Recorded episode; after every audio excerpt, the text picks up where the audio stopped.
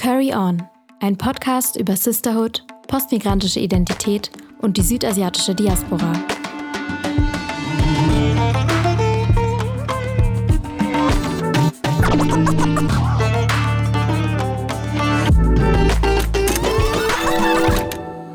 Curry On.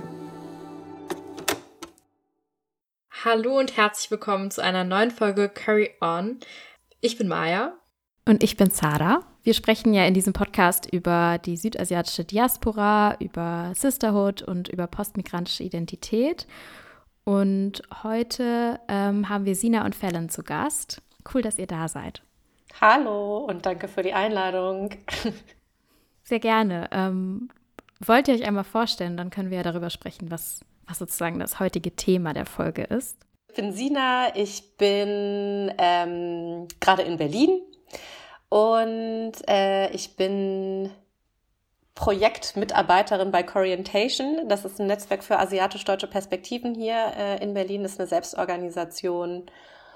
Und genau, was gibt es zu mir zu erzählen? Ich habe ähm, Französisch und Politik studiert. Ich habe irgendwie äh, zwischendurch mal ähm, so in der Jugendarbeit gearbeitet und jetzt machen wir vor allen Dingen, bin ich vor allen Dingen so im Bereich äh, rassismuskritische Bildungsarbeit, würde ich das jetzt mal nennen, äh, unterwegs. Und ähm, genau, seit 2020 hauptamtlich bei Corientation in einem Projekt, das Mega heißt.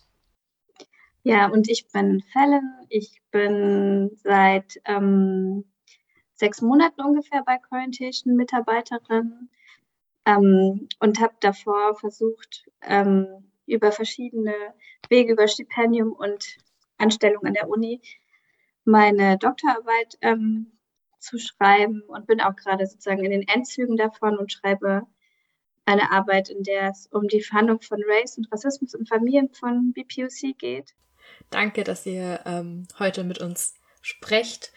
Ähm, genau, wie Sarah schon anfangs gesagt hatte, sprechen wir in diesem Podcast über die südasiatische Diaspora und ähm, benennen damit eigentlich auch schon direkt in unserem Claim, dass wir uns irgendwo als Teil einer asiatischen Diaspora sehen oder irgendwie Bezüge zu Asien auf jeden Fall haben.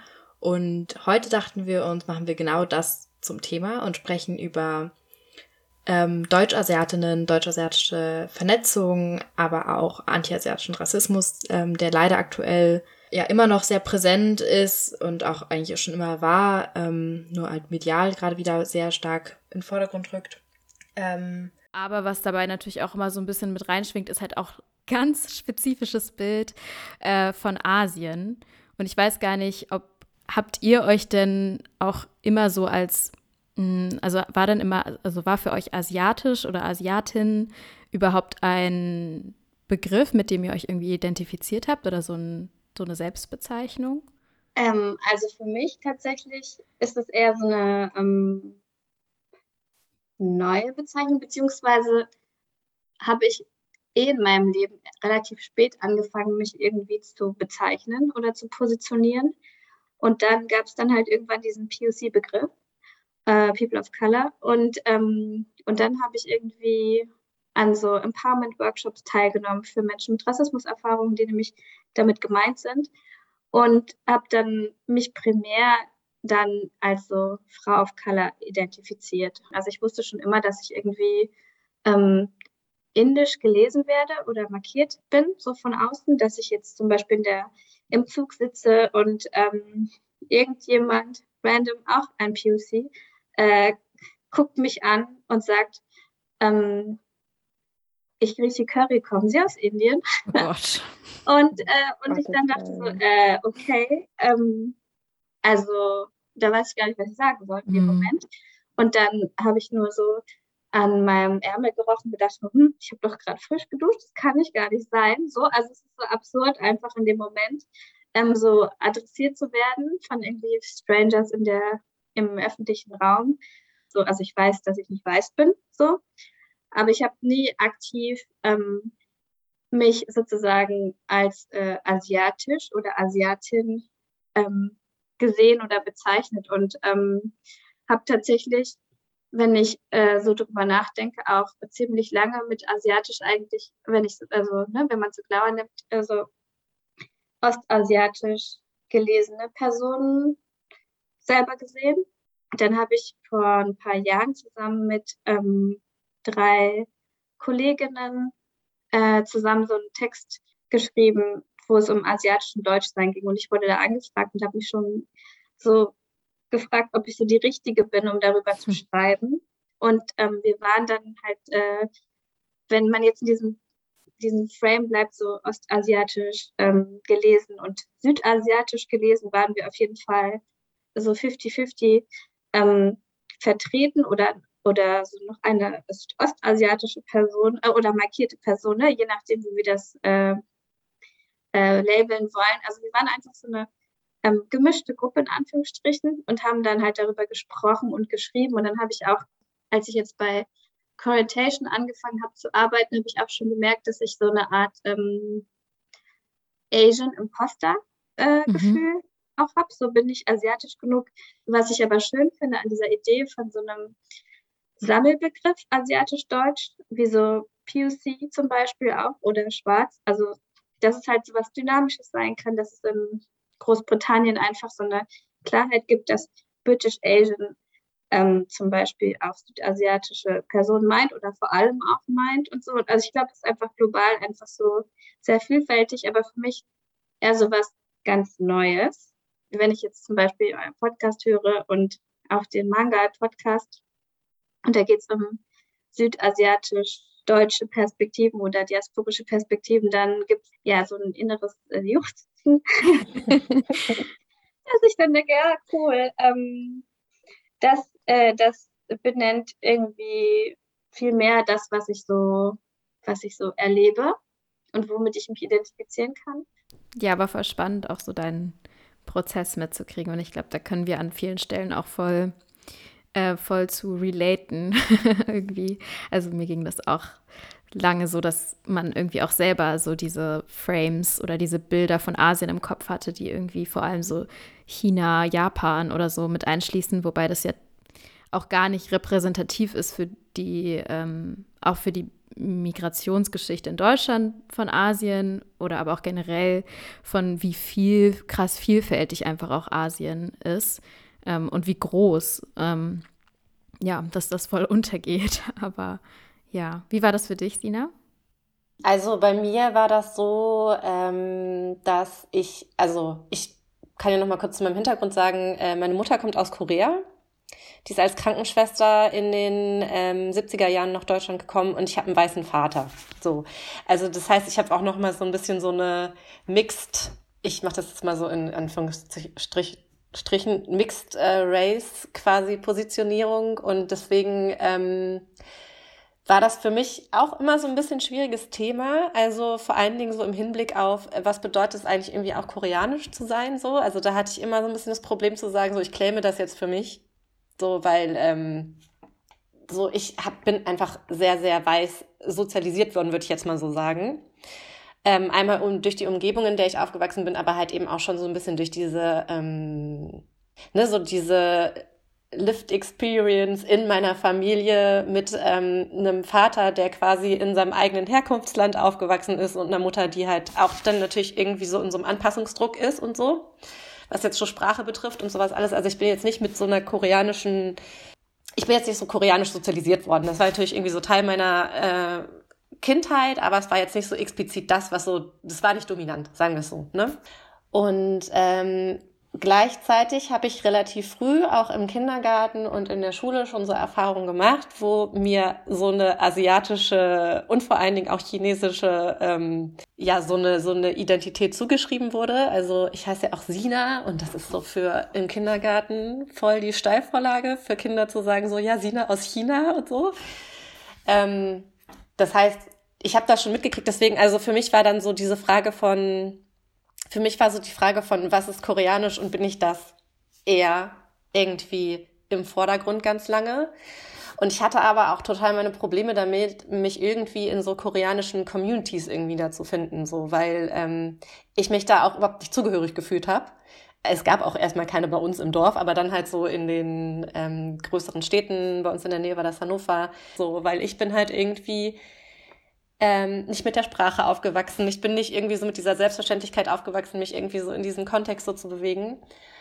Und dann habe ich halt irgendwann auch in meinem Studium ähm, angefangen, so halt auch so über Postcolonial Studies und ähm, auch so ein bisschen meine Arbeit, die ich dann so nebenbei angefangen habe, ähm, mich halt immer mehr auch so mit diesem Thema Rassismus auseinanderzusetzen und das einfach so die eigene Erfahrung in so einen größeren Kontext zu setzen und auch so Erfahrungen, also die ähm, Migrationserfahrung meiner Mutter sozusagen, äh, auch dann damit einzuordnen und habe dann in meiner Masterarbeit äh, tatsächlich ähm, Corientation entdeckt und dachte mir so, ah, okay, asiatisch-deutsche Perspektiven, so interessant, was ist das? Und kann ich mich damit vielleicht irgendwie besser identifizieren, als halt irgendwie mit sowas, sowas Koreanischem irgendwie. Also es war für mich irgendwie, hat mehr Möglichkeiten zugelassen, so. Ähm, ich hatte so dieses Imposter-Ding eher mit dem Koreanisch und ich hatte auch dieses Imposter-Ding tatsächlich mit dem BIPOC-Begriff, weil ich auch gedacht habe, so als Mixed-Race-Person, ist das so deine Selbstbezeichnung? Ich weiß nicht so ganz genau. Also irgendwie, ne, weil mir schon irgendwie auch klar ist, meine Erfahrungen sind halt auch nochmal so ein bisschen spezifisch mit auch White Privilege sozusagen ähm, geprägt. So, kann ich diesen Begriff für mich benutzen? Oder ist es, claim ich da irgendwas, was, ähm, was ich eigentlich nicht claimen darf, so. Und dann war so asiatisch-deutsch war für mich irgendwie so ein Begriff, wo ich gedacht habe, so, ja, cool, okay, ich glaube, daran kann ich mich irgendwie wiederfinden, da kann ich irgendwie so einen Platz finden. Genau, und ich glaube, das kommt, dieses, dieses Bild von Asien äh, ist halt irgendwie äh, ja auch super krass geprägt von so ähm, kolonialen äh, Spezifika oder Kontexten in den Ländern, in denen wir ja auch aufwachsen. So. Und, und ich glaube, in Deutschland ist einfach, weil weil es halt irgendwie so dieses koloniale Bild auch einfach ist. So Deutschland hatte halt eine Kolonie in China also ich glaube, das kommt halt daher. Das ist so meine Vermutung. Ich glaube, die ist jetzt nicht komplett falsch. Wir müssen das hier in Deutschland echt versuchen, so diesen, diesen Begriff von Asien zu dekolonisieren. So, ne? Ja, voll. Also ich, ähm, ich gehe, also vor allem zu deinem letzten Punkt auch, dass es total den Unterschied macht, auch wo man ist, wie, wie sozusagen Asien gelesen, was als Asien verstanden wird. Und ähm, obwohl man ja faktisch kann, kann uns ja eigentlich niemand absprechen, asiatisch-deutsch zu sein, weil faktisch sind es, sind wir das ja, sind da trotzdem diese, diese krassen Assoziationsketten, ähm, ja, die das so, die das so schwierig machen und das, die einen selbst so in diese Unsicherheit bringen. Und ich glaube, so ging es mir auch lange, dass ich auch ähm, nie so richtig wusste, so wenn jetzt irgendwie asiatisch-deutsche Menschen angesprochen waren, habe ich mich nicht angesprochen gefühlt oder auch nicht mh, mm, oder auch wenn es zum Beispiel um anti-asiatischen Rassismus ging, ähm, man hat halt selber so nicht so das Gefühl, okay, das ist jetzt auch eine, also eine, ein Diskurs, an dem ich irgendwie auch teilnehmen kann oder wo auch meine Perspektive gefragt ist irgendwie. Ja, also mein Zufluchtsort, sage ich jetzt mal, war immer so ein bisschen diese muslimische Bubble, weil wir halt muslimisch geprägt sind und das ist natürlich wieder in Deutschland hat das hat schon irgendwie auch Geschichte, dass da diese äh, muslimische Communities gibt, aber ja, natürlich ist es, äh, sind das ganz andere Geschichten auch, die äh, eigentlich auch dort im Vordergrund stehen und ähm, deswegen kann ich das auf jeden Fall auch alles sehr gut nachvollziehen und als asiatisch habe ich mich auch sehr lange nicht ähm, bezeichnet und ja, ähm, weil wir ja gerade schon so ein bisschen darüber gesprochen haben, wie so was so Assoziationen irgendwie mit Asien sind, ähm, an verschiedenen Orten der Welt. Wo ich hin will mit dem Gedanken, ist eigentlich zu sagen, dass wir halt ähnliche Sachen uns zugeschrieben werden, auch panasiatisch gesehen, aber trotzdem aus diesem panasiatischen, halt auch westasiatische Perspektiven trotzdem immer noch so ein bisschen ausgeklammert sind. Und auch gerade wenn es um so, ähm, also dass die Diversität von Asien einfach nicht gesehen wird. Ne? Also man hat irgendwie diese Vorstellung von diesem vielleicht südasiatischen, eigentlich auch eher indischem Raum und dann irgendwie als Gegenüberstellung ostasiatisch, beziehungsweise auch stark dominiert von China als oder Japan jetzt auch immer mehr ähm, Korea und andere ähm, ostasiatische Länder, die jetzt auch gerade so ein bisschen ähm, mehr Aufmerksamkeit bekommen. Aber dass ähm, genau es nicht so äh, öffentlich einfach nicht so wahrgenommen wird, wie divers Asien tatsächlich ist. Ähm, vielleicht, wie nehmt ihr das denn so wahr? Vielleicht einfach mal so die Frage in den Raum geworfen, ähm, was ihr damit so für, was ihr da so für Gedanken zu habt, vielleicht. Also ich würde ähm, sagen, dass dass es echt ähm, kompliziert ist. Also ich glaube, dass es in den USA halt so ein ne, Spelling-Wettbewerb und so und dann irgendwelche ähm, Brown Kids, je nachdem, wo auch immer sie hinge, ähm, äh, sortiert werden, dann halt sozusagen da so vorzeigemäßig unterwegs sind. Aber als ich aufgewachsen bin, gab es auf jeden Fall so eine Art äh, dritte Welt-Narrativ auch. Und durch dann halt ein bisschen später, also dann, weiß ich nicht, zwei, um 2000 rum gab es halt dieses ähm, Fachkräfte-Dings. Und dann, und das ist ja so eine Klassenfrage auch, ne? Also je nachdem, wie die Leute sozusagen hier ähm, in den Medien verhandelt werden, also ob das jetzt so qualifizierte Arbeitskräfte sind oder was gar nicht thematisiert wird, Leiharbeits, äh, also aktuelle Leiharbeitsgeschichten mit so ähm, Lieferando-FahrerInnen, mhm. die hier drei Monate herkommen dürfen, ne? Also so und, und nicht bleiben dürfen und nicht, also egal wer weiß, was für ein Background die haben, so qualifikationsmäßig. Also ich glaube, es gibt halt so ähm, verschiedene Phasen und so Gleichzeitigkeiten. Also als ich zum Beispiel aufgewachsen bin oder auch eine von meinen Interviewpartnerinnen, die auch indisch-deutsch markiert ist, ähm, dann war es eher so, dass die Leute nicht wussten, was wir sind. So, vielleicht haben sie gedacht, dass ich aus der Türkei komme oder so. Und tatsächlich gibt es auch in der Türkei Leute, die so aussehen wie ich. Also total absurd, dass dass wir alle, all unsere Körper überall eigentlich so zu finden wären. Genauso dich, mhm. Lena oder, oder Maya und Sarah. Also, also diese krasse Vielfalt in der Vielfältigkeit von den verschiedenen Nationenkonstrukten.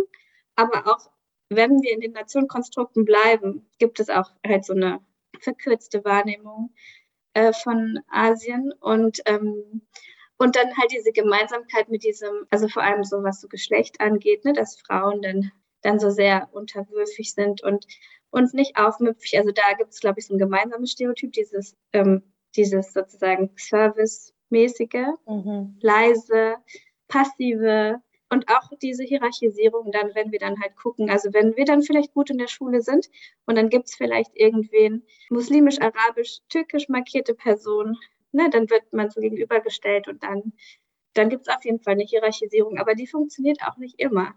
Also ihr habt ja auch in einem Podcast über Colorism gesprochen und aber auch dieses Abstufen, so okay, Westasien ist nochmal über Südasien. Mhm. Manchmal und manchmal nicht. Also ich würde sagen, dass es echt so eine ganz messy Angelegenheit ist. Aber niemand weiß, jetzt wenn wir in Südasien mal bleiben, wie die verschiedenen südasiatischen Communities, wenn man davon reden kann, überhaupt in Deutschland gelandet sind.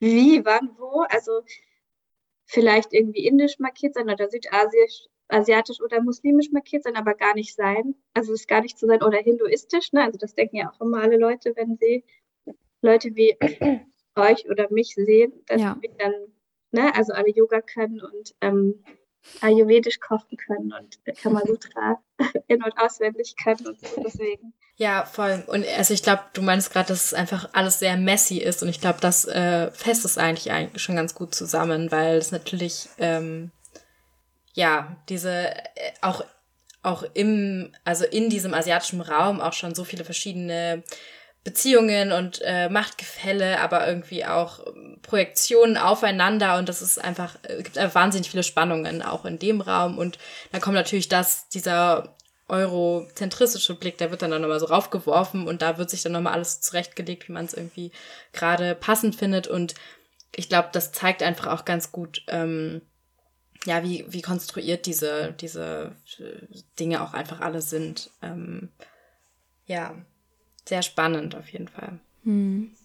Wir haben ja jetzt viel auch darüber gesprochen, eben wie vielfältig ähm, Erfahrungen und Perspektiven eben sind aus dem Raum Asien, der ja wirklich wie man nicht oft genug betonen kann, sehr groß ist und eben auch eben nicht nur gekennzeichnet ist durch diese unterschiedlichen Nationalstaaten, das fand ich auch gut, dass du das nochmal gesagt hast, sondern auch innerhalb, also diese ähm, Staatenziehung ja eben auch oft äh, koloniale oder so gut wie immer koloniale Hintergründe hat und innerhalb dieser ähm, Grenzen, die sie irgendwie auf der Landkarte sind, auch nochmal total viele ähm, ja, unterschiedlichen Perspektiven und Erfahrungen irgendwie, die da gemacht werden, die sich dann natürlich auch, wenn wir jetzt wieder zurück auf den Kontext in Deutschland zurückkommen, sich auch hier wieder reproduzieren und halt auch hier wieder Unterschiede machen, wie man wie man wahrgenommen wird, wie man positioniert wird. Ähm, und was, was ich jetzt aber sozusagen so spannend finde, ist auch, wie, was machen wir jetzt irgendwie daraus? Oder wie, ähm, weil wir, wir wissen ja, dass es so vielfältig ist. Gibt es überhaupt so eine asiatisch-deutsche Identität? Oder was ist auch überhaupt die Stärke, oder was wäre die Stärke da drin? Ähm, so eine asiatisch-deutsche Perspektive irgendwie zu vertreten oder sich das auch, diese, diesen Begriff vielleicht auch für sich selbst anzueignen. Ähm, weil man könnte ja vielleicht auch sagen, ja, okay, das macht vielleicht dann diese ganzen Unterschiede hm, vielleicht unsichtbar oder wie, wie kann man sozusagen dieses Bild von Asien, was so einseitig gezeichnet ist, irgendwie aufbrechen und gleichzeitig trotzdem diesen, diesen Claim beibehalten. Und das, ähm, da weiß ich, also ich habe da selber auch keine richtige Antwort drauf, aber vielleicht habt ihr ja irgendwelche Assoziationen oder habt euch in eurer Arbeit vielleicht auch damit auseinandergesetzt. Ähm, ja, fände ich auf jeden Fall spannend, darüber nochmal zu reden. Mm. ähm, oh, das waren jetzt auch schon wieder so viele Fragen in einer. Ich muss kurz ein bisschen ordnen, was ich ja. jetzt äh, darauf antworte oder wo ich da anfange. Ähm, so, ich glaube, das ist so, das ist sozusagen beides. Ne? Es ist so die Möglichkeit, vielleicht irgendwie ähm, zusammenzukommen und ähm, das aufzubrechen und gleichzeitig besteht aber diese Gefahr, das total zu ähm, verfestigen, so diese Vorstellungen auch. Oder dieses, dieses, ne, diese Verbindung mit dem, was ähm, asiatisch bedeutet. So, und ich glaube, ähm, wir müssen halt schon irgendwie auch immer wieder gucken, also auch vor allen Dingen so bei Corientation als eine Organisation, die sich das ja so auf die Fahne schreibt. Ne? Also ich würde auch von asiatisch-deutschen Perspektiven sprechen und nicht von einer asiatisch-deutschen Perspektive, weil ich glaube, das ist schon so der erste Punkt, wo, wo man zumindest einen Teil mit deutlich machen kann, es gibt nicht diese eine Perspektive so.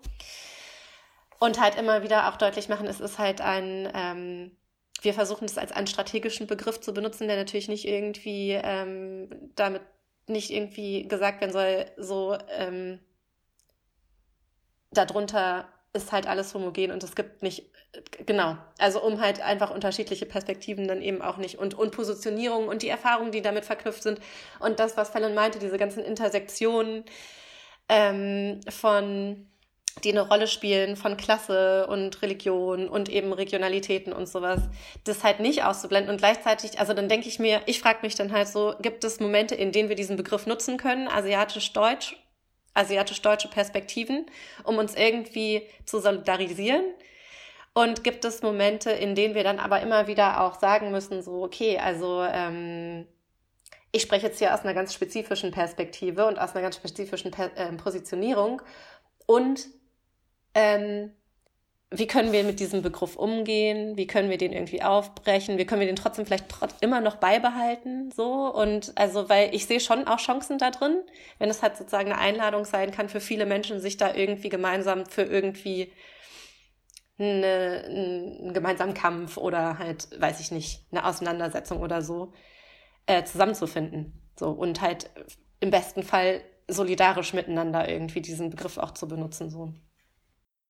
Ich glaube, ähm, damit das sozusagen so ein sinnvoller Begriff bleibt, wird, keine Ahnung, äh, ist halt total viel Arbeit nötig, glaube ich. Also wir können nicht einfach so einen Begriff nehmen und dann so tun, als wäre der schon solidarisch und als wäre alles gut. Also ich glaube, es braucht halt einfach Adressierungen von Leuten, die sich bisher leider noch nicht sozusagen von bestimmten Begriffen oder Einladungen eingeladen fühlen, auch wenn sie vielleicht mit gemeint sind. Aber woher sollen sie es wissen, wenn sie selber die ganze Zeit so aufgewachsen sind und sich nicht mitgedacht haben?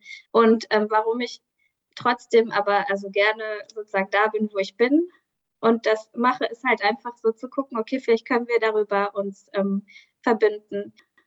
Eigentlich geht es so ein bisschen darum, einerseits uns überflüssig zu machen, dass wir gar keine Empowerment-Räume mehr brauchen, weil alles so gut ist und gleichzeitig äh, darum, dass wir ähm, ja, dass wir uns auch unserer Grenzen bewusst sind, dass wir uns vielleicht dann irgendwann auch sagen, okay, vielleicht ist dieses asiatisch, vielleicht ist das einfach zu, ähm, zu herausfordernd. Also vielleicht, also gibt es, also vielleicht ist das ein zu hoher Anspruch. Es ist doch total, also legitim, auch sich sozusagen auf was zu begrenzen, ne? Also zu sagen, okay, Ostasien ist so riesengroß. Ähm, wir kümmern uns nur darum. oder wie euer Podcast sich jetzt sozusagen fokussiert auf südasiatisch, whatever that is. Ne? Wir haben das auf dem Schirm, dass es sehr heterogene Perspektiven sind, dass wir auch nur uns selber repräsentieren am Ende und, und der Verein auch nur so machtkritisch unterwegs sein kann, wie wir selber auch sind. Das ist einfach so eine ganz komplizierte, also habe ich jetzt gelernt in den letzten sechs Monaten, Aufgabe, überhaupt eine Community-Organisation zu sein. Ja, ich musste irgendwie zwischendrin so dran denken, an so diese Gespräche, die Sarah und ich auch ständig führen, denn wir haben ja auch diesen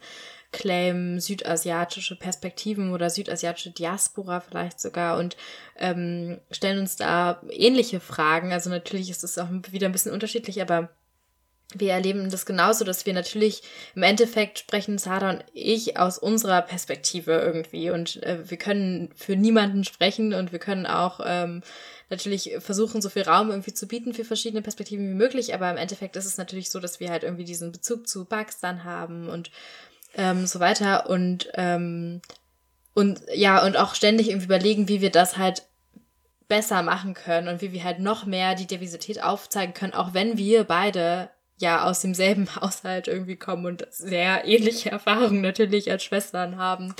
Ähm, genau, und wie man dann trotzdem schafft, halt zu zeigen, okay, wir sind ein Community-Projekt, wir wollen ein Community-Podcast für die südasiatische Diaspora sein und gleichzeitig aber das da keine Grenzen zu ziehen, genau, weil es diese Grenzen ja irgendwie gar nicht so richtig gibt. Ähm, ich kann das auf jeden Fall sehr gut nachvollziehen, dass ihr da in diesem Prozess drin seid und ich habe ähm, mich in einigen von euren Gedanken auch wirklich sehr gut wiederfinden können gerade. Ähm, ja, ich glaube, es ist aber natürlich auch wichtig, dass man genau, dass man das höhere Ziel quasi trotzdem auf irgendwie vor Augen hat. Also bei uns war dann trotzdem wichtig, okay, ist äh, diese Vernetzung, wie du gerade schon meintest, ne, also dieses, diese asiatisch-deutschen Perspektiven, was auch immer das sein mag, ähm, die sind halt einfach nicht besonders sichtbar. Und ähm, das Anliegen von uns, aber auch jetzt von euch, wie ich das raushöre, ist natürlich da so ein bisschen ähm, mehr Platz für Sichtbarkeit zu schaffen und ähm, man, also diese Fragen sind wichtig und müssen natürlich mal mitgedacht werden, aber es ist äh, genau, es ist halt genauso wichtig, halt irgendwie dieses Ziel. Also ich finde es super wertvoll, was ihr für Arbeit macht und finde es auch gut und habe auch äh, erstmal so ein bisschen überlegt, hm, wie stehe ich überhaupt zu diesem Begriff deutsch-asiatisch, aber im Endeffekt natürlich geht es da irgendwie um eine Solidarität, die geschaffen werden soll oder ähm, ja, und das ist halt, manchmal ist der Weg dahin halt nicht immer so einfach, aber ähm, es wäre auf jeden Fall, also dieses, dieses Ideal, was man dann irgendwie anstrebt, ist auf jeden Fall eine sehr schöne Vorstellung und ähm, ja, das so meine Gedanken. Ja, voll. Also ich gehe da auch voll mit und es ist halt immer so auch, ne, diese, dieses Problem was man, wo, was jetzt auch durch die ganze Folge sich so ein bisschen zieht mit diesen Kategorien und Bezeichnungen und weil am Ende sind natürlich, ähm, ja, sind, sind es halt sehr individuelle Kontexte, in dem irgendwie Sachen passieren, Erfahrungen gemacht werden und so und die, die spielen da halt ja immer rein und deswegen ist es halt immer irgendwie schwierig zu verallgemeinern in dem Sinne, aber gleichzeitig ist es halt manchmal auch einfach so ein Tool, um eben auch so, ja, kollektive, kollektive Erfahrungen, kollektive Sichtbarkeit irgendwie dann auch zu erlangen. Und ich glaube auch, dass es halt, ja, im, im on the long run sozusagen irgendwie auch dazu beiträgt, dass man eben auch schafft, diesen, diesen Blick von außen vielleicht auch zu diversifizieren. Also, dass man, dass man halt auch, weil Leute denken, deutsch-asiatisch, ach, das sind bestimmt ähm, chinesische Menschen oder so. Und dann halt eine Person da ist, die eben klar irgendwie nicht diesem eurozentristischen Blick irgendwie ähm, da reinfällt, dass das eben auch eine, also, also auch eine Form von Machtzurückerkämpfung irgendwie sein kann, dass man halt sagt, so, nee, aber ich bin asiatisch und ich möchte auch, also das ist, das ist, wie ich, wer ich halt bin und damit musst du dann irgendwie auch zurechtkommen oder dass wir halt auch in dem Kontext von unserem Podcast auch eben äh, Südasien, der Raum natürlich auch stark kulturell ähm, dominiert ist von irgendwie Projektionen auf kolonial-rassistische Projektionen von Indien.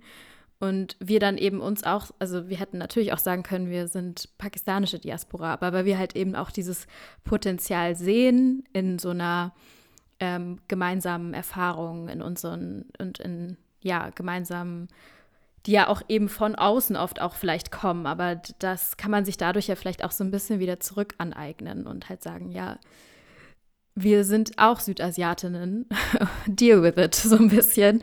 Und ähm, ich finde, da ist auch Potenzial drin, quasi, dass es auch ähm, ja, Kraft gibt und Solidarität untereinander auch schaffen kann, für die man vielleicht sonst nicht so, oder auch, dass man einfach auch einander besser versteht und zuhört und auch sieht, wo, sie, wo sind die Unterschiede, aber wo sind auch ähm, ja, ähnliche Perspektiven und ähnliche Erfahrungen also eine Erfahrung, die ich jetzt letztens gemacht habe ähm, bei so einer Veranstaltung, ähm, war einfach, dass äh, auf dem Podium irgendwie eine Person saß, die hat alle Asiens aufgezählt, also so Nordasien, Westasien, Ostasien und dann halt aber, ich weiß nicht, ob es aus Versehen war oder nicht, aber halt Südasien kam nicht vor. Und wir waren auch sozusagen, also wir waren so, ähm, also zu zweit da mit einer anderen Person, die ähm, auch südasiatisch markiert ist, sagen wir mal so.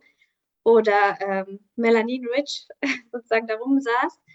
Und äh, wir waren so ein bisschen so, äh, krass.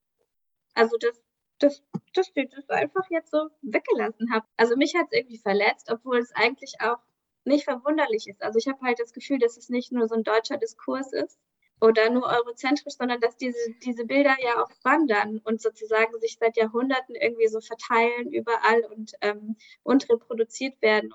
Es ist einfach wirklich ja kompliziert, wie ich mich fühle an verschiedenen Orten, wo ich zum Beispiel rein kann oder eingeladen bin und dann aber vielleicht so mich ähm, etwas alleine fühle. Entweder sozusagen mit so Gedankengut oder auch so körperlich so vor Ort. Also es ist eine sehr mhm. auch emotionale Geschichte, glaube ich, die, ähm, wo ich jetzt auch nicht, äh, wo wir auch nicht dafür garantieren können, wie wohl sich Leute fühlen und wer dann da ist und wie die Leute so drauf sind. Das ist genauso wie in anderen so ähm, BIPOC-Räumen oder Community-Kontexten, dass wir eigentlich nie wissen, auch, also jetzt weiß ich nicht, mit Queerness als Intersektion oder ähm, Gender, Cis, Trans sein und so. Also wer ist eigentlich da und was für eine Politik machen die? Was haben die auf dem Schirm? Was für ein Awareness-Konzept gibt es sozusagen und wie viel Erfahrung, Kompetenz gibt es, mit den verschiedenen Unbehagen äh, so umzugehen? Und und, äh, und es gibt dann vielleicht auch Momente, wo Leute sagen, ja, ey, beschwer dich nicht, du darfst doch hier sein. So, ähm, und wie, also, keine Ahnung. Also es ist einfach so ein, ich glaube einfach, so voll explosiv auch. Also alles, was so mit so mhm. Empowerment und Community zu tun hat, habe ich so in den letzten mindestens zehn Jahren gelernt, kann auch alles so krass ähm, in die Luft gehen. So, wenn man zu doll so tut, als wäre das sozusagen eindeutig alles immer safe und, und immer alle gemeint und immer, ne, also so, wir können, wir haben gar nicht unter Kontrolle und wir können uns durch unsere Privilegiertheiten und Positioniertheiten manchmal auch gar nicht vorstellen, was Leute sich wünschen und wonach Leute sich sehnen und wann sie das sozusagen erfüllt wissen und wann nicht. Und ähm, ganz kurz noch so zu dem Thema auch anti-asiatischer Rassismus. Also ist es so wichtig, über die Erfahrungen zu sprechen, die, ähm, die jetzt ähm, also im Rahmen der ähm, Pandemie ähm, gemacht wurden und wie äh, wie krass gewaltvoll das ist. Es macht mich so traurig, das alles zu sehen, auch wenn es jetzt um ältere Menschen, also ostasiatisch gelesene ältere Menschen in den USA, also ich lese da viel, also sehr viel drüber auch und denke mir nur so, mein Gott, so das, das kann doch nicht sein. Also das, ne, also Morde, Gewalt und ähm, und gleichzeitig, also frage ich mich halt, ähm, wonach sind wir auf der Suche? Also wenn wir so über so ähm, Rassismuskritik betreiben oder antirassistisch unterwegs sein wollen. Und ähm, also wonach sind wir auf der Suche im Sinne von, also ich glaube, unser Anliegen ist einfach, dass Leute geschützt werden und dass Leute in ihren Erfahrungen also gesehen werden und, und, und, und, ähm, und dass ihnen das nicht abgesprochen wird und das sozusagen für alle möglichen Leute, die Rassismus erleben.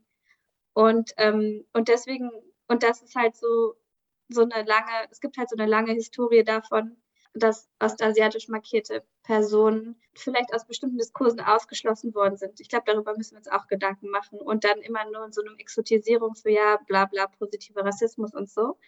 Und deswegen, und das finde ich halt so hilfreich an den ganzen, ähm, an der medialen Aufmerksamkeit, dass es nämlich, dass es Rassismus ist und dass Rassismus tötet und gewaltvoll ist. Und, äh, und die Gleichzeitigkeit von, wenn wir mit dem Label asiatisch und anti-asiatischem Rassismus bleiben, dann halt vielleicht nicht ähm, in diesem hegemonial gedachten, ähm, verkürzten Asienbegriff dann so zu bleiben, sondern auch zu gucken, okay, weiß ich nicht, eine pakistanische Verkäuferin wird angespuckt im Supermarkt und, ähm, und das ist rassistisch. Und, äh, und das, also dass wir sozusagen, wenn wir über ähm, Rassismusbekämpfung nachdenken und auch die Bekämpfung von anti-asiatischem Rassismus, dass diese Person auch gesehen wird und auch geschützt wird. Also wenn wir so versuchen, so einen solidarischen, weiten Begriff zu haben und möglichst viele Leute zu schützen. Und, ähm, und das ist, glaube ich, gerade einfach so eine ganz komplizierte Gleichzeitigkeit von verschiedenen mm. Verletzlichkeiten. Und, äh, und, äh, und auch sozusagen so ein Trend. Ähm, also wir kriegen so viele Anfragen, also zum Thema. Aber ich glaube, es denken, die lenken äh, sozusagen an die Erfahrungen, die jetzt ähm, wir drei machen im Alltag, auch im Zuge der Pandemie. Weil dann, also weil ich auch in der Öffentlichkeit manchmal sehr schade finde, dass ähm, so, dass es nicht mitgedacht wird und dass es auch immer, wenn es um Virus geht und immer, wenn es um sozusagen ähm, unhygienisch sein, dann gibt es immer wieder diesen dritte Welt-Aspekt ähm, auch noch, der dazu kommt. Und dann gibt es sozusagen eine Aufmerksamkeit dafür. Aber also es ist einfach so ähm, wichtig, dass wir uns so immer wieder zusammensetzen und überlegen, wie können wir diesen Diskurs gemeinsam mitgestalten und äh, vielleicht auch gar nicht, dass sozusagen uns ausruhen, ja, es gibt Corentation und Corentation macht da was oder es gibt verschiedene ähm, Vereine, die machen da was, sondern wenn, es, wenn wir es hilfreich finden, dass wir uns zusammentun und uns gegenseitig beraten und dann gucken, wie können wir mit, diesem, mit dieser Schwierigkeit umgehen, diesen, also ja, einfach mit der Gewalt, die gerade wir alle so krass erleben. Ja, es ist voll schwer. Also es ist auf jeden Fall total schwer, weil ähm, ja, und da sozusagen einen richtigen, eine richtige Antwort irgendwie drauf zu finden, ist halt, glaube ich, auch einfach nicht möglich. Aber ich finde auf jeden Fall auch diesen Gedanken gut, dass man sagt, okay, wir schaffen vielleicht, wir versuchen irgendwie Räume zu schaffen, in denen wir uns dann vielleicht auch über individuelle Erfahrungen austauschen können und voneinander lernen können und auch anerkennen können, dass es ähm, überall auch immer diese Unterschiede gibt und dass sich auch nicht jede Person dann als asiatisch-deutsch bezeichnen möchte oder als südasiatisch bezeichnen möchte, ähm, obwohl man selbst vielleicht denkt, ach, das ist doch voll das Potenzial in diesem Begriff, ähm, aber man selbst dann vielleicht in dem Moment auch ähm, ja aus einer privilegierten Position spricht. Also wenn wir es auf Südasien beziehen, dann gibt es zum Beispiel den Begriff Desi, den viele Menschen für sich als Selbstbezeichnung auch nutzen und darin auch Stärken sehen, aber dann gibt es halt eben hm, viele Menschen, oftmals zum Beispiel auch tamilische Menschen, die dann sagen, nee, ich möchte diesen Begriff nicht nutzen, weil das, die Leute, die den nutzen, sind sozusagen auch Teil eines Systems, was mich unterdrückt, ähm, was äh, mir Gewalt irgendwie bringt. Und solche Dinge muss man eben dann auch anerkennen und ähm, auch, und die sind total valide und total wichtig und damit muss man irgendwie umgehen können auch. Und ähm, ja, also es ist, ich glaube, auf jeden Fall auch noch ein langer Weg dahin, sage ich mal, dass man das auch, also und ich finde es auch gerade gut, dass ihr, wie ihr anfangs auch gesagt hattet, das auch stärker benennt, jetzt bei Corientation auch, so wen wollt ihr ansprechen, wer ist damit gemeint, weil ich glaube, das ist eben schon noch wichtig irgendwie, weil, ähm, um einfach zu verstehen, okay, das ist ein Space, in dem ich irgendwie ähm, ja, willkommen bin, wo meine Gedanken und was auch immer irgendwie gefragt sind, ähm, weil man es eben nicht gewöhnt ist vielleicht. Und genauso müssen wir halt in, jetzt für diesen Podcast auch immer wieder reflektieren, wie wir das irgendwie schaffen, ähm, das äh, ja nicht zu verallgemeinern, aber auch nicht ja, nicht zu kleinteilig zu werden irgendwie auch. Es ist schon, schon schwer. Ich habe halt das Gefühl, dass bei Podcasts so das Potenzial da ist, dass ihr einfach richtig viele Leute einladen könnt.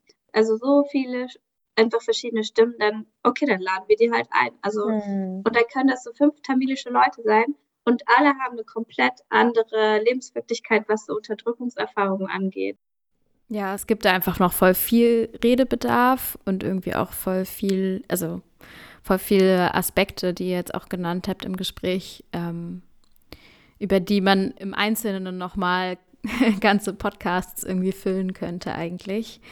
Ähm, aber es ist auf jeden Fall spannend, so diese, diese Prozesse zu sehen und ähm, ja, vielleicht mal so ein bisschen darüber, ja, anzuregen, darüber nachzudenken, wie, welche welche Bilder von Asien es gibt und wie wir damit umgehen und wie wir einander irgendwie dabei unterstützen können, unsere Erfahrungen irgendwie auszutauschen. Und ähm, ich weiß nicht, ob ihr noch irgendwie was loswerden wollt, was, was vielleicht noch offen geblieben ist. Also mich würde auf jeden Fall interessieren, was ihr euch von Quarantation wünscht. So. Also was wir so mitnehmen können mhm. vielleicht ähm, bei ihr, also ich habe das Gefühl, ihr habt jetzt mit so viel mehr Leuten geredet über dieses ganze ähm, Konstrukt Südasien zum Beispiel. Oder auch, ähm, wonach sehnt ihr euch eigentlich sowas jetzt? Worauf würdet ihr euch freuen? Ich muss mal kurz mal nachdenken. ähm. Also ich glaube, für uns, warum wir auch den Podcast gegründet haben, war eigentlich ja so dieser Ansatz, dass wir sowieso überhaupt das Gefühl hatten, es gibt irgendwie gar keine Vernetzung zwischen südasiatischen Menschen in irgendeiner Form irgendwie.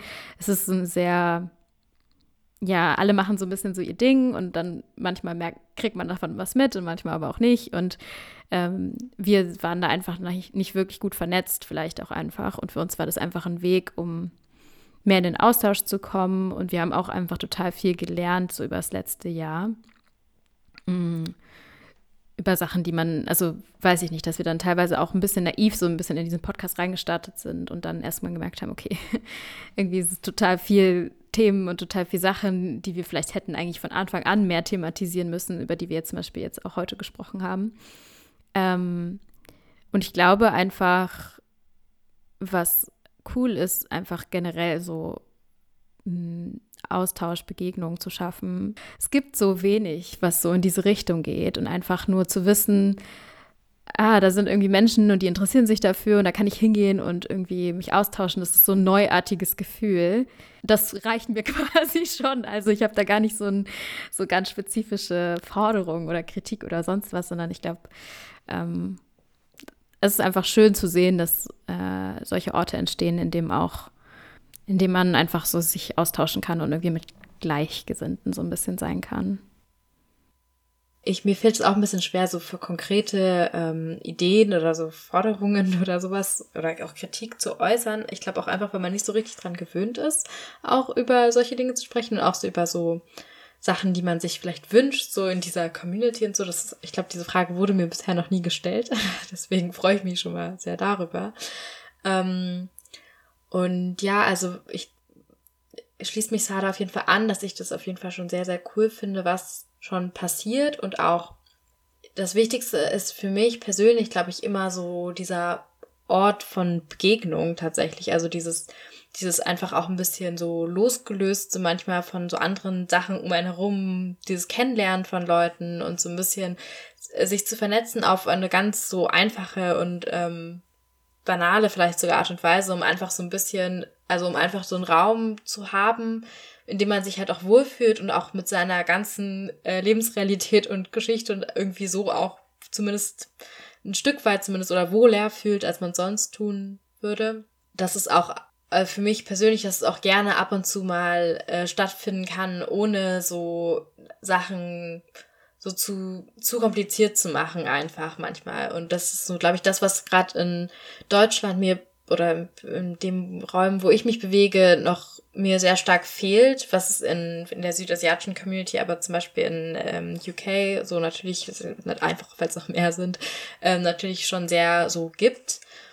Und das sind, glaube ich, so Sachen, ja, das vielleicht so als Anregung kann man vielleicht so mitgeben. Ja, ich, ich gebe dir recht, glaube vielleicht auch einfach so Begegnungen, Orte und Sachen, die einfach Spaß machen und wo man vielleicht nicht immer sozusagen so über sich und seine Positionierung und seine Identität und seine Erfahrung. Also, weil manchmal ist sowas ja auch irgendwie anstrengend und irgendwie macht man sowas ja auch schon viel und vielleicht wäre es auch einfach cool, wenn man, ja, genauso, was du meinst, so ein bisschen losgelöst und vielleicht erreicht man damit auch mehr Menschen, ne? wenn man auch von der Sprache her und so auch ähm, das so ein bisschen zugänglicher gestaltet, dass man irgendwie weiß, okay, ich, ich, ich kann da auch hingehen, ohne dass ich jetzt irgendwie postkoloniale Theorie gelesen habe oder so. Weil ich glaube, das kann auch manchmal ein bisschen abschrecken. Ja.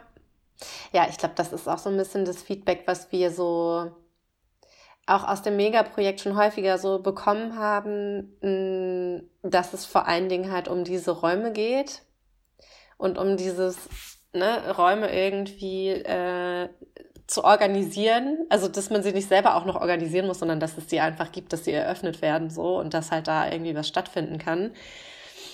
Ähm, voll, ja.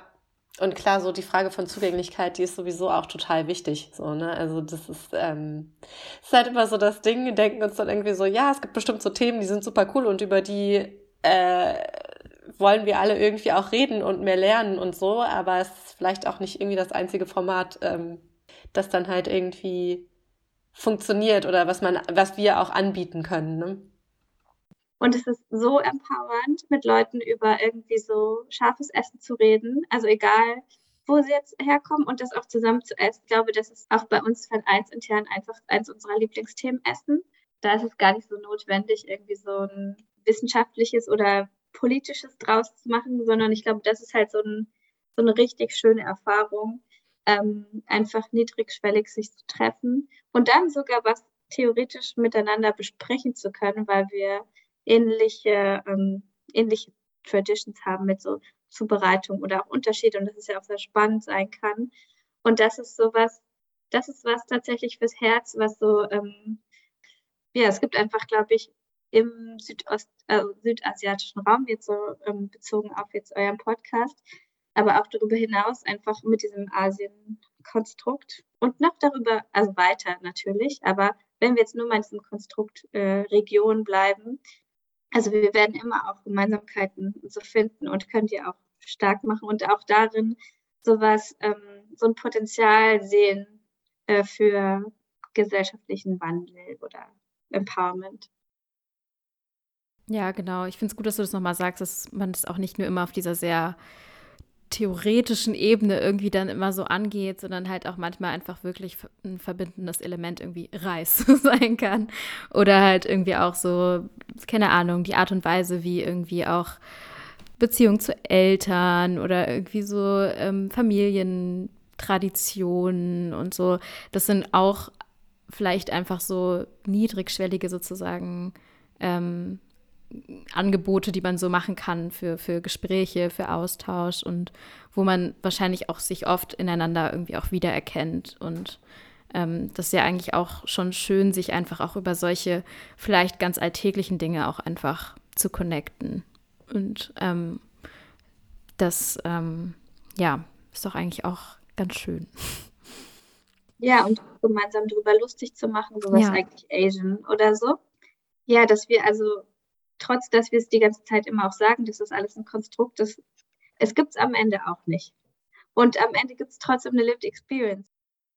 Ich finde, ich finde, das hat halt auch irgendwie was ein bisschen, auch da wieder, ne, hat so einen dekolonisierenden Aspekt, weil ich glaube auch, dass so ne, die Art, wie wir irgendwie uns treffen, ähm, so in diesen Settings, die wir jetzt halt irgendwie so in diesen Bildungsarbeitskontext und sowas alles, die sind halt schon auch einfach sehr ausgerichtet auf so, okay, wir reden miteinander, wir lesen irgendwie was oder wir ähm, denken so und äh, die ganzen anderen ähm, wichtigen Punkte, die wir auch alle brauchen, so keine Ahnung, spirituell oder körperlich oder seelisch, so die, ähm, die fehlen dann oftmals und ähm, deswegen glaube ich auch, dass sich da in solchen, also wenn man das nochmal versucht, so ein bisschen mehr, auch vielleicht als was Politisches zu sehen, das ist natürlich voll wieder rein in dieses Ding, das irgendwie jetzt sozusagen rational irgendwie umzuwandeln.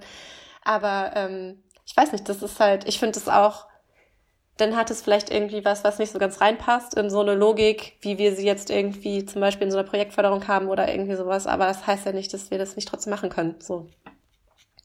Also ich glaube, da irgendwie so kreativ zu werden und halt irgendwie zu gucken, so wie können wir es vielleicht auch nochmal für uns schöner machen. Ähm. Total. Und daraus entsteht ja im Endeffekt auch was, ne? Also wenn man es schafft, irgendwie ähm, ja, sich, wie ich vorhin schon meinte, sich irgendwie ein bisschen wohler zu fühlen, einander kennenzulernen und irgendwie auch so zu connecten, auch auf anderen als auf diesen sehr theoretischen Ebenen, das ähm, bietet halt auch voll das Potenzial und voll das Potenzial, dass da noch viele weitere sehr spannende, interessante Dinge noch passieren irgendwie ähm, aus diesen Verbindungen heraus. Mm, ja, deswegen ist es auf jeden Fall, ja, glaube ich, auch ein wichtiger Teil davon. Können wir uns auch mal äh, aufschreiben. ja, ähm, ich würde sagen, das ist doch irgendwie ein ganz gutes Schlusswort, dass wir irgendwie, ähm, ja, diese, diese Verbindung und das Gespräch und das Gemeinsame irgendwie versuchen, uns ja aufrecht zu erhalten. Und ähm, es ist auch sehr schön, dass wir da zu diesem Thema mit euch so in den Austausch kommen könnten. Und ähm, ja, freuen uns total, dass wir da irgendwie jetzt auch, auch eine Vernetzung geschaffen haben. Ähm, also vielen Dank euch auf jeden Fall. Ähm, wir verlinken alle Infos zu Corientation und weitere Dinge, die wir hier irgendwie besprochen haben, natürlich auch wie immer in der Folgenbeschreibung. Ja, vielen Dank auf jeden Fall für die Einladung und an alle Curry-On-HörerInnen da draußen. Corientation ist auch für euch da. und, ähm, Genau, und das ist ja auch was, was ihr, wir draus machen. Und ihr könnt uns auch gerne mal besuchen in Berlin. wir halten euch auf jeden Fall auf dem Laufenden und ähm, schreibt uns gerne, falls ihr auch irgendwelche Anregungen zu diesem Thema oder zu anderen Themen habt, wenn ihr, wie wir jetzt jedes Mal auch betonen, weil wir ja alle äh, gerne mit anderen Menschen ins Gespräch kommen wollen und Perspektiven teilen wollen, schreibt uns gerne an ähm, curryon at cohero-podcast.de oder unter auf unserem Instagram-Kanal carryon-podcast. Und ähm, ja, dann hören wir uns bald wieder. Bis dann. Ciao. Tschüss.